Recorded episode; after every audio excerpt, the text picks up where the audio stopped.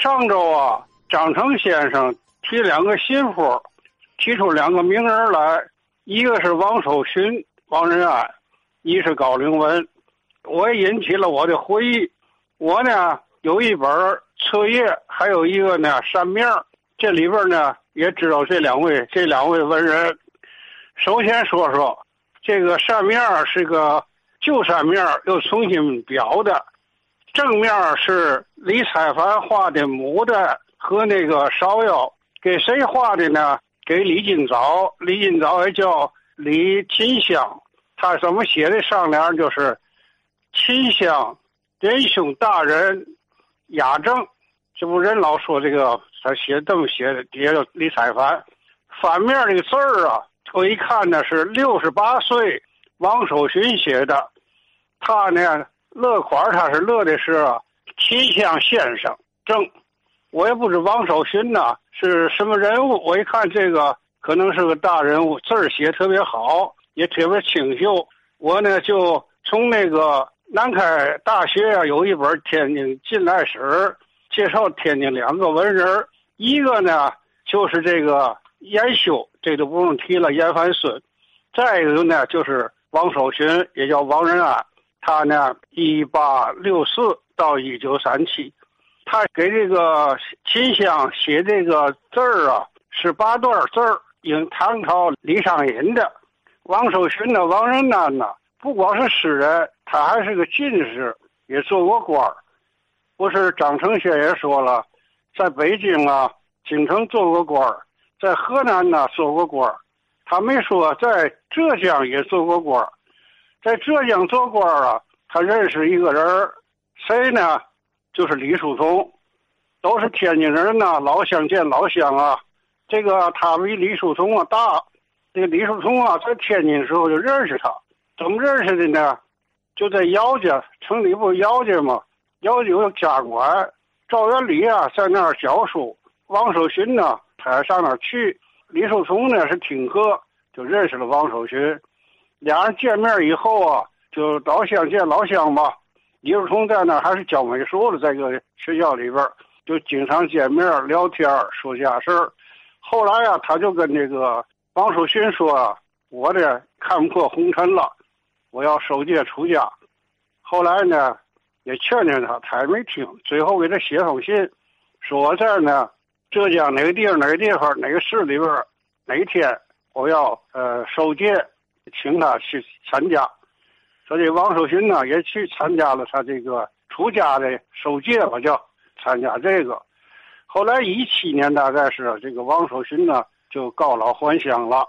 还乡以后啊，就把这事儿就跟天津一些乡亲们家属们都说了。他呢就告诉谁了呢？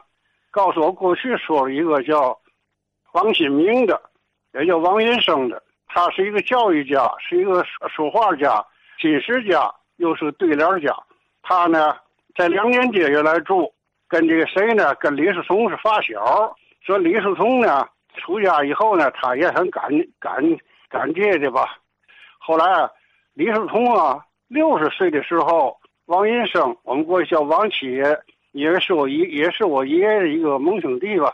给他六十岁时候呢，给写了六十二句五言诗相赠。这是呢，他们的这个呃交情吧。这是那个王云生。提起王云生来啊，就想起那么一大事儿。我家里有一本册页，是王云生的呃手里的册页。谁给写的呢？是高凌文给写的。前边啊，这个签儿啊是华写，华世奎提的。提的什么呢？叫医补录诗草。提那么个签儿，是医生的医。补丁的补，卢啊就是姓卢的卢，诗草。后来我就不知这是怎么回事啊。我那在金刚花园认识一个人，他是从化学会啊最后一期的这个毕业生，他叫李子熙。我请示这老先生，我说这个伊布鲁诗草高凌文写这是怎么回事？他呢给我介绍介绍高家的三个兄弟的情况，而且呢。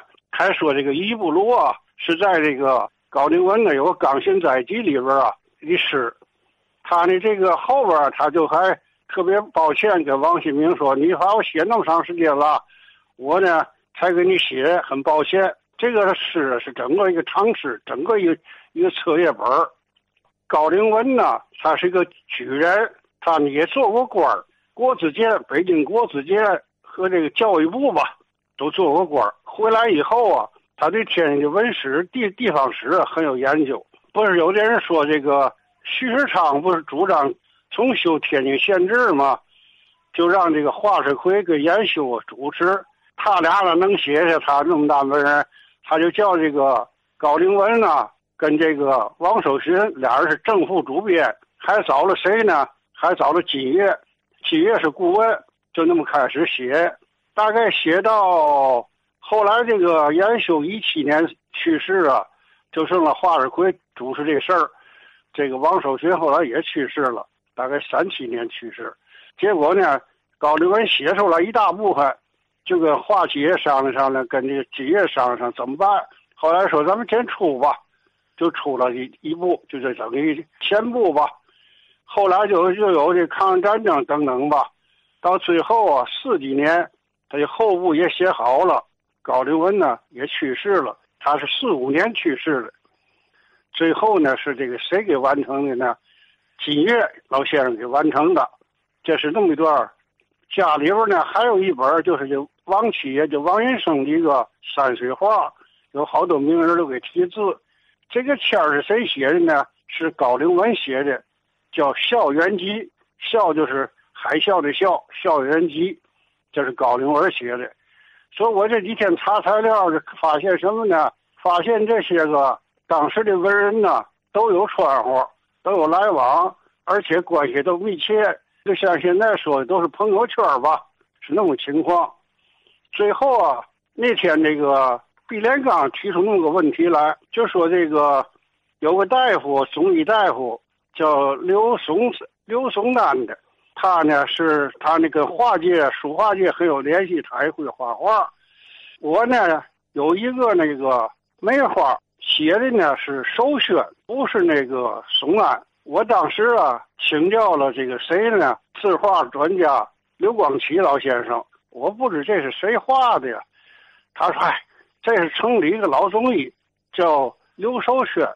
但是呢，他也最近去世了，我也没法问呢。跟那刘松安呢，刘松安呢，是不是一一个人也请那个毕连刚先生要了解呢，给说一说。我就说那么点儿，不知对不对啊？”哎啊，最后请教个问题啊，手中有刘寿轩的画作啊。是不是咱提那位老中医，呃，刘松安呢？是不是一个人啊？呃，反正杨长熙杨先生啊，这家里的宝贝是真多哈。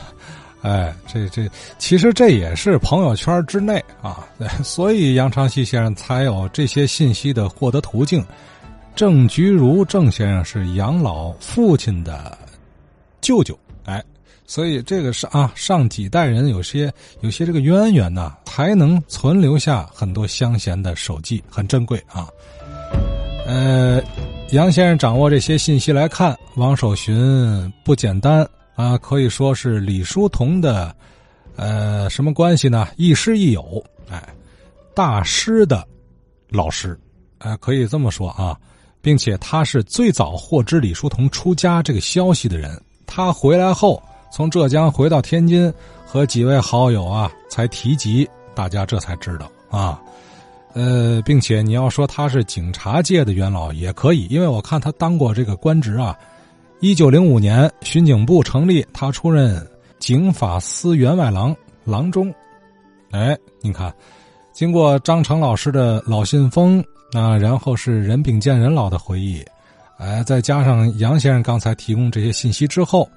哎，这个人物啊，更加立体了啊，应该还有不足的地方，请其他老先生啊，您再给填补啊。